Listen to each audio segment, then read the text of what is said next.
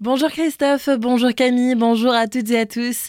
La mobilisation contre la réforme des retraites continue aujourd'hui.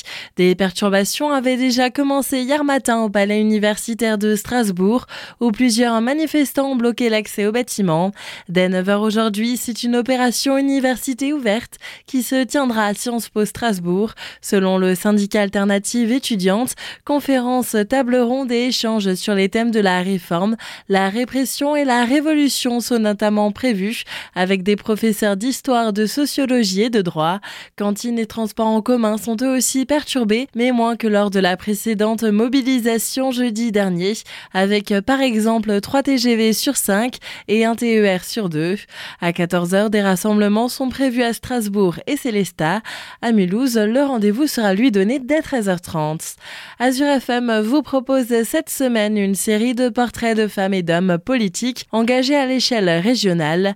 Après Claude Sturny hier, place aujourd'hui à Nadège Handbeck, vice-présidente de la région Grand Est depuis 2021. L'élu originaire de Célestat est en charge de la santé, la prévention et le handicap.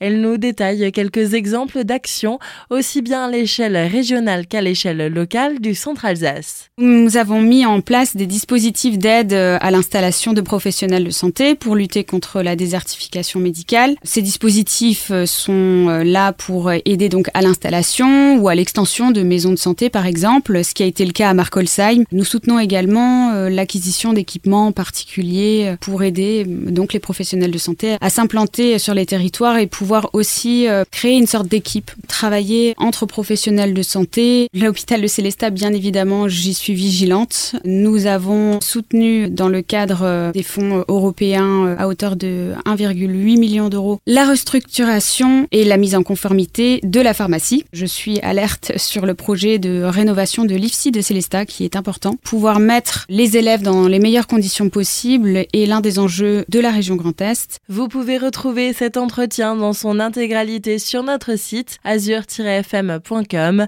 Le prochain rendez-vous de cette série sera demain avec la médoraloise Denise Bull, vice-présidente en charge de la montagne, la ruralité et du patrimoine local.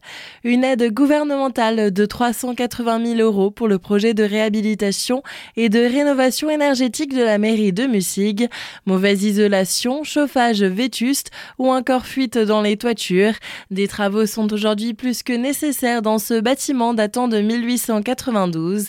Les précisions du maire de la commune, Philippe Votling. Ce projet euh, est nécessaire à plusieurs titres. D'une part, par rapport euh, aux économies d'énergie, on est aujourd'hui sur un bâtiment effectivement qui est très mal isolé, sur un bâtiment qui a une consommation énergétique très importante au niveau du chauffage. Donc euh, l'idée c'est vraiment de reprendre tout le bâti sur l'isolation intérieure, sur euh, le changement des menuiseries et sur un chauffage effectivement qui soit beaucoup plus performant en sortant des énergies fossiles avec une pompe à chaleur. À la fin de ces travaux, les gains entendus en matière d'économie d'énergie sont supérieurs à 80%. Au niveau des prix, plus d'un million d'euros hors taxes ont été budgétés. Mais pour son financement, ce projet va bénéficier d'une aide de 380 000 euros dans le cadre du dispositif gouvernemental Fonds Vert.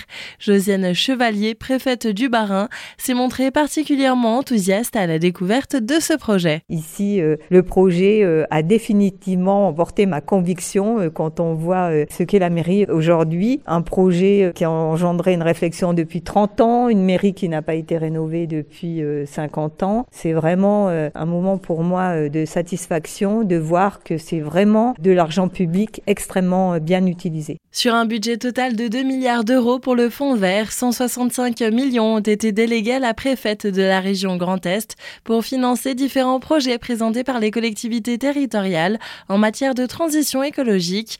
Retrouvez notre article sur azur-fm.com.